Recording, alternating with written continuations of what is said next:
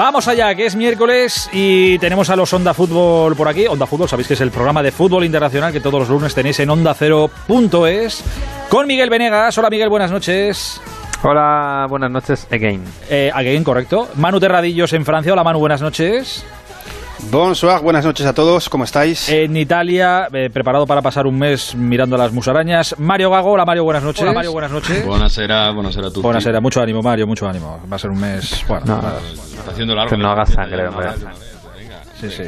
Lo que, lo que creo que vamos a hacer es eh, conectar de nuevo a Mario porque creo que tiene un eco, eco, eco, eco, eco brutal. Sí, sí. Vamos a ahora reconectamos otra vez a Mario. Eh, mientras tanto os pregunto, Miguel, de los partidos amistosos que se han jugado hoy, así a grosso modo de los gordos, ¿eh? Argentina ha ganado 0-5 a, a, Emiratos Árabes. A Emiratos Árabes. Correcto. 0-1 ha ganado Alemania a Oman, que joder, solo 0-1. Bueno, de Croacia ha ganado 0-1 también. Eh, ¿Algo destacado de todo esto? Mm, bueno, que el de Argentina ha sido para mayor gloria de los delanteros de Argentina. Eh, el de Alemania me llama la atención que Oman ha estado a punto de marcar, ¿eh? pero punto a punto. Buena noticia para nosotros. Falla una tremenda. Y, vamos a ver cómo llega Alemania. bueno, estos son amistosos, ¿no? Yo, yo, no me los tomo con demasiada seriedad. Son sparring, son entrenamientos con árbitro y ya está. Eh, oye, os pregunto a... Eh, ¿Está Mario ya por ahí? Estamos en ello, estamos en ello. Eh, os pregunto, por tanto, a los dos, a Manu y a Miguel. Es que nos falta Jesús López en Inglaterra porque lo tenemos de, viaje, pero ya le volveremos a saludar pronto. seguramente habrá, cada, son muchos jugadores convocados para este mundial en las 36 selecciones y, habrá historias por ahí que vete tú a saber, pero así, entre lo más conocido, el jugador convocado más bizarro o el caso más bizarro puede ser el de Gotze con Alemania. ¿O tenéis, o tenéis otro? a mí me llama mucho la atención ¿eh? esto de que desde 2017 sin ir a la selección y de repente convocado y al Mundial, de cabeza. Sí, a mí me ha sorprendido más, fíjate, me sorprende mucho que lleven a Gotche, pero me ha, sorprendido bastante que lleven a, a, Moukoko, que no había debutado, hoy ha debutado, por cierto. Delantero de 17 años, que, que además empezó la temporada que, que parecía que le querían echar del Dortmund, o sea, me ha parecido muy raro eso. Pero bueno, yo creo que tiene que ver con que Alemania no tiene las cosas claras, pero para nada. Bueno, eh, ojalá, si cuanto más lío tengan en Alemania, mejor, insisto, mejor para, nosotros, y nos lo vamos a encontrar en la, en la primera fase. Eh, dime, Manu, dime. No, yo te iba a decir, porque estaba buscando hoy, estábamos hablando de, de qué temas hablar y estaba viendo cuántos, eh, cuántas selecciones tienen jugadores franceses. Y mientras estaba mirándolo me he encontrado con un caso de uno, bueno, que no es novedad para su país, pero que es un poco extraño, que es un francés, nacido en Francia, Karim Boudiaf, que juega para Qatar. Y uno pensará, no, pero estos son estos mm. casos de nacionalización que hubo en su momento, ¿no? a cambio de dinero y demás. No, no, él es, eh, bueno, cantera francesa, por así decirlo. En 2010 se fue a jugar a Qatar, o sea, hace más de 10 años, en el Le Huilla y lleva ya más de 100 partidos con la selección de Qatar, 108 partidos. O sea que este sí que no se fue por dinero, sino que parece que se encuentra bastante, bastante a gusto allí. O en 12 años ya es leyenda del fútbol catarí. Claro, es una, es una de las estrellas. Lleva, son, creo que son nueve selecciones eh, que tienen jugadores nacidos en Francia, además de la francesa. Y según miraba la lista, el, caso de Qatar, y he dicho, hombre, ¿y este quién será? Que no me suena nada, que no, no es un nombre, digamos, pues nada, en 2010 lleva más de 10 años en Qatar, así que ya es eso, una, institución por allí. Bueno, pues nada, damos un fuerte abrazo eh, al jugador catarí. Karim Budiaf. Eh, Karim Budiaf, a Karim Budiaf. Eh, oye, por cierto, Mario, ¿se sigue atizando fuerte en Francia a Camavinga como causante de la lesión de Nkunku? Es que yo la, he visto mejor parada y me da la sensación de que es Nkunku solo el que se produce la, la lesión. Que ayer me parecía que Camavinga había tenido algo que ver, como entiendo que a todo el mundo pero creo que fue solo. Sí. Sí, a ver, claro, cuando ves la entrada de primeras te, parece una entrada fuera de lugar en un entrenamiento. Lo malo que fue, pues que, ha sido objeto de todo tipo de insultos en las redes sociales, incluidos insultos racistas. Poco a poco, según ha ido el día, han ido cambiando las cosas y han, han empezado a aparecer mensajes, por un lado, críticos con aquellos que le insultan y de apoyo al jugador. El más importante, yo creo, para cerrar todo ha sido el del propio Nkungu, que ha dicho que ha sido señalado, que ha sido objetivo de insultos de forma bueno, pues de forma injusta. Y luego también ha circulado ya un vídeo eh, de varios medios que han trabajado un poquito más en las imágenes. Eh, y, lo que se aprecia es lo siguiente, y es que Camavinga primero toca el balón y que luego en Kunku además se resbala levemente y que ese resbalón también eh, propicia el impacto y entre el, entre el resbalón y el golpe es donde se lleva ese esguince de la rodilla izquierda, con lo cual pues bueno, más allá de decir si la entrada tiene mucha intensidad o no para lo que es un entrenamiento, que yo creo que Camavinga quiere resarcirse de sus últimas malas actuaciones y, quiere darlo todo, eh, pues ya poco a poco, digamos, se ha pasado de ese momento inicial de, culpas, y ya te digo que ha habido incluso insultos racistas, a, algo más de comprensión y a entender que ha sido una acción fortuita en la que no ha ido a, a, por él. Es decir, la, lesión ha sido en la rodilla, no ha sido en el tobillo y es una entrada de, bueno, pues intensa sí, pero no, no ha ido a cazarle. Eh, eh, y la última que te hago de, con referencia al Mundial y de, Francia, eh, ¿qué han dicho sobre allí sobre el tema brazalete y estos gestos que se está pidiendo a muchas selecciones que hagan? En este caso creo que es lo del brazalete que ha dicho Lloris, el capitán. Pues que no lo va a llevar. y hay bastante polémica además. Eh, a ver, por un lado ha dicho que no lo va a llevar. Le han preguntado un par de veces y, lo que ha dicho es eh, que no, que él puede que coincida o no. Es un brazalete inclusivo, ¿no? Eh, que lo llaman así. Mm. Que él puede que coincida o no con, lo que quiere la FIFA, lo que quiere la Federación, las costumbres, pero que en Francia también, cuando viene gente extranjera, quieren que siempre queremos, ha hablado así él, que se adapten a nuestras normas, a nuestra cultura y que habrá que hacer lo mismo el presidente de la Federación, Noel Legre, también iba en esa línea, eh, diciendo que prefería que no se llevase, pero sí ha dicho eh, Hugo Lloris, que es el, capitán, que van a hacer algo. Ha dicho que no puede decir qué, que no puede decir cuándo aún, eh, que informará, pero que sí van a hacer algo, algún gesto en defensa de, los derechos humanos y, demás. Pero el brazalete, como te digo, ha dicho que no, que va a respetar las normas del país al que van. El lunes en el programa estuvimos hablando con una consejera de, la FIFA, Evelina Cristirin, que es una, mm. una dirigente italiana muy cercana a la familia de la Juventus, de la familia Agnelli, que ahora es consejera de la FIFA y, va a estar en Qatar. Y, estuvimos hablando de este tema, ¿no? Y ella mm, resaltó claramente que la FIFA no va a permitir las banderas eh, en defensa del colectivo LGTBI en los estadios y eh, que no lo que no los iba a permitir que no se, la FIFA no lo va a permitir que en cada campo de entrenamiento cada uno puede hacer lo que quiera, pero que en los estadios no va a estar permitido. Y quedó el tema del brazalete de capitán, porque Harry Kane ha, dicho públicamente que va a intentar salir con un brazalete de capitán con la, con la bandera arcoíris. Dice que eso lo tiene que ver, eh, no había viajado a Qatar, esta señora Belina Cristilín, insisto, consejera de la FIFA, y, que van a ver si un jugador como brazalete lo podría llevar, pero a nivel oficial en los estadios no se va a poder mostrar. Eh, estamos hablando obviamente de jugadores, árbitros y, selecciones a nivel bajo la FIFA, no se van a poder mostrar las banderas arcoíris. Esto es lo que la FIFA le ha vendido a Qatar o lo que Qatar ha comprado de la FIFA. Dame un minuto. Estamos hablando de, estos gestos que, el mundo pide en favor de la comunidad LGTBI en este Mundial de, Qatar, donde no se respetan los derechos humanos ni se respetan los derechos de, las personas homosexuales.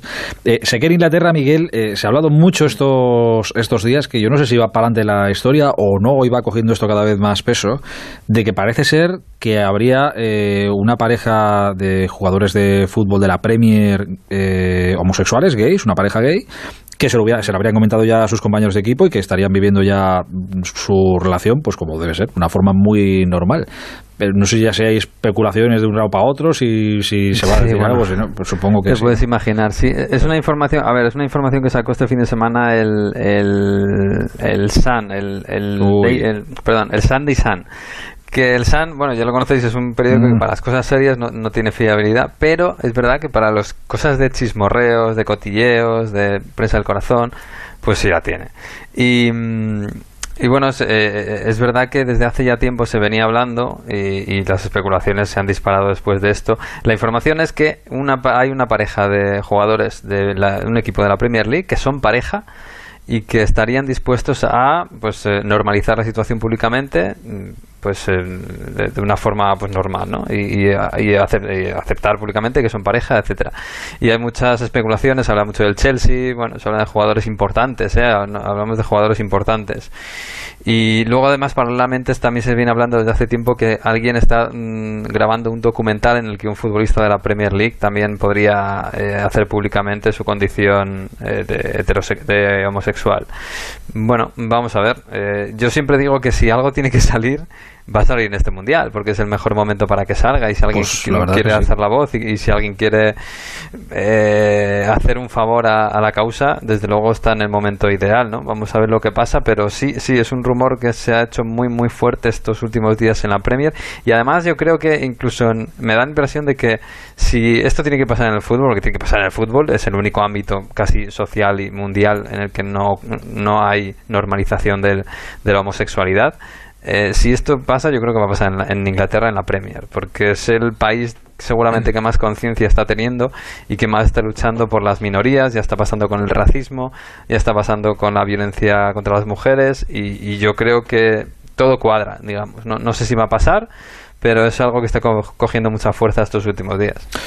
Pues sí ha de ser que, que sea, y con toda la normalidad de- del mundo, espero, y con todo el respeto, vamos, faltaría más, pero bueno, es que alguna vez parece que estamos en el siglo XVI todavía, pero bueno, a ver si vamos, a, vamos avanzando. Mario, he detectado eh, un grandísimo problema eh, en que Italia no esté en el campeonato de- del mundo. Pero un grandísimo problema. Y el problema grandísimo que he detectado es que, claro, si no está Italia en el Mundial, es que la gente en Italia tiene mucho tiempo para pensar y para que se le ocurran tonterías, iba a decir gilipolleces, pero no, vamos a dejarlo en tonterías tan gordas como lo que ha hecho el Nápoles con su camiseta. Con la camiseta de Navidad, ¿no? Que es ponerle Bueno, un no. reno ahí a la, a la camiseta que, bueno, bueno, bueno, bueno, bueno. Y además se ha filtrado, sí, una camiseta que en principio es para los más pequeños, es una camiseta que tiene una imagen de un reno en la parte inferior. Y en el último partido de, de la temporada de, de Serie A ya salieron los, los más pequeños ahí poniéndola para la foto con los jugadores y la idea es que, que en Navidad se venda y, y hay aficionados que, que la han pedido, por tanto ya van a comercializarla también de, de talla de adulto. Bueno, eh, hay que inventar y lo del tema de las camisetas del Napoli, el año pasado llegaron a hacer hasta 13 diferentes. Han hecho una para Halloween. Eh, Bueno, chico, no hay, de Laurentis. no hay dinero, no hay dinero para tanto. claro, El que quiera hacer una colección se tiene que gastar 4.000 euros al año en camisetas del Nápoles. Sí, sí. 12 Claro. camisetas diferentes, bueno, este año van, van para el camino. Bueno, ¿Cuánto, si solo cuánto cuesta cada una? eso- ¿Se- ¿Son parecidas aquí en España? Sí, ¿no? Supongo, 120, 130, por ahí andará, ¿no? Sí, pero esta, esta no va a ser para jugar y los precios que, que van a salir son de 45 euros. Normal. Entonces, solo como celebrativa para Navidad. Y me parece mucho. Pero la Mario, el año hoy- pasado, las que hicieron de, de San Valentín, creo que había. ¿De San Valentín también? Y, Sí. y bueno, la de la camiseta, la de la cara de Maradona, De esas eran incluso más caras que las normales. Bueno, pero la cara de Maradona todavía. Sí, edición limitada. sé, pero, pero por San Valentín, ¿qué me decías, Manu? No, decía que ha sacado hoy justo además el, el PSG a la venta su jersey de Navidad, esos típicos jerseys que son un poco feos, que sale una especie de Papá Noel, eh, pero con una gorra del PSG y haciendo de portero. Eh, y creo que el principal eh, son 70 euros. Si alguien está interesado, eh, yo se lo puedo comprar y enviar. Porque me has puesto, eh, Anita, porque me has puesto aquí el jersey de Bridget Jones. Bridget Jones llevaba un jersey de esos de... ¿Se acuerdan la fiesta de Navidad de Bridget Jones? Que está No sé si las con veo esos jerseys navideños. En cualquier película de Navidad hay jerseys de esos. De, Claro, pues que yo recuerdo pones la de Bridget. Jones. Vale, vale, vale. Sí, sí, pero vamos que sí, que son esos tipos de, ese tipo de, de jerseys. La, la camiseta del Nápoles es de Emporio Armani, ¿eh? por, por eso también viene de querer hacer un montón de, de ideas y de... Pero vamos a ver. ¿Firma eso Emporio Armani? ¿Pero Emporio Armani firma esa camiseta de verdad? Sí, sí, Sí, sí, ¿Lo permite eso? Es patrocinador oficial del Pero, sponsor pero es que la, la camiseta de. Napoli es, es, es la misma de siempre, pero con un reno. Sí, ya con un está. reno. Ya, pero es que eso, eso es denunciable. Vamos, yo soy Emporio. Eh, ¿Emporio lo ha visto esto? El, el señor Emporio, el señor Emporio sabe lo que están haciendo con su marca, eh, por si acaso. Bueno, en fin, oye, que hay, que hay, que hay para todos. Eh, por 45 euros si la queréis, para allá. Y si queréis el jersey del PSG con el reno, pues para allá también. Eh, mira, quería terminar en... Mira, yo esto no lo sabía. Eh, quería terminar en, en Francia. Eh, ¿Qué le ha pasado a Sergio Rico? Mano, ¿se, encont- ¿se encontró un caco en casa? ¿Al portero Ah, del sí, volviendo volviendo del, del último partido que hubo antes del, del parón contra el Auxerre, pues eh, entró en su casa y se encontró a, a- a alguien que había entrado a robar. Tal cual. Eh, había entrado a robar. eh, lo que hizo Sergio Rico, según han contado, es que ni, ni se asustó, ni se fue, ni, ni se plantó, le plantó cara, le intentó incluso bloquear para que no pudiese salir. Lo que ocurre es que al final sí consiguió escaparse, pero se dejó la mochila. Se dejó la mochila con varios efectos personales el ladrón, así que... Un, la- un ladrón preparado, por lo visto, sí. Los- Poco preparado. Sí, lo Sí, que dicen sí. es que no sabía ni dónde se había metido, que no era Ah, un caso de estos organizados, de pues de estos grupos, como hemos suerte. tenido alguna noticia desafortunada. Está pasando muchísimo, ¿eh? Pero vamos, que sí, que se Ah. topó con Sergio Rico y le dijo, oye, ¿dónde vas tú y qué haces en mi casa? Ni te muevas, espérate. Y, y por lo que decía la policía, no, no han hecho público si le han encontrado o no, pero si no lo han hecho ya no iban a tardar porque, porque tenía bastante información personal en esa mochila. El DNI. El sí, claro, el, de- el del caco llevaría el de una foto, Claro, claro, una imagínate. foto y por favor devolved a esta dirección, ¿no? Fi- Fijaos cómo está el tema, que a Rugani, Daniel Rugani, de aquí de Turín, que juega a la Juventus, en un mes le han ido dos veces a robar. Ya es que. Bueno, pues la ya primera es como- culpa, la primera vale, pero la segunda ya por, por algo es un ahí, ¿no? tema Por- que ya está, bueno, no sé, Pon una la alarmita carasquería o- le robaron el coche hace poco también. Claro, o sea, claro. se- Se ha vuelto de moda en todos los sitios. ¿no? Imagina- imagínate la mala suerte del caco que en vez de la casa de Sergio Rico entra en la casa de Ibrahimovic y se lo encuentra. Eso, sí- eso sí que Bueno, sería eh, tener mala suerte. Robben, Ese sí no te Ro- deja Arjen salir, Robben se encontró a los cacos en su casa y se enfrentó a ellos, eh, cuidado. Arjen Robben. El Otro. que estuvo en el Madrid y el que estuvo en el Bayern. Sí, sí, sí. sí. No hay que medir Mira, los yo, no, yo no, ¿eh? me, no me quiero enfrentar a nadie, pero puestos a enfrentarme, igual prefiero a Robben antes que a Ibrahimovic. Puestos a... Ah, a- pobre sí. Aubameyang, Sí, yo el también. pobre Aubameyang en Barcelona Bueno, no eso. le salió bien. Sí, exacto, exacto. Bueno, con esto hay que, hay que tener cuidado. Eh, Pues nada, un abrazo al Caco y a Sergio Rico sobre todo. Eh, queridos, oye, un abrazo muy, muy grande eh, y iremos hablando. No sé cuándo ni en qué momento, que ya esto se vuelve una locura, pero iremos hablando. Os mando un abrazo, eh, cuidaos mucho. Un abrazo. Un abrazo. Adiós hasta ahora.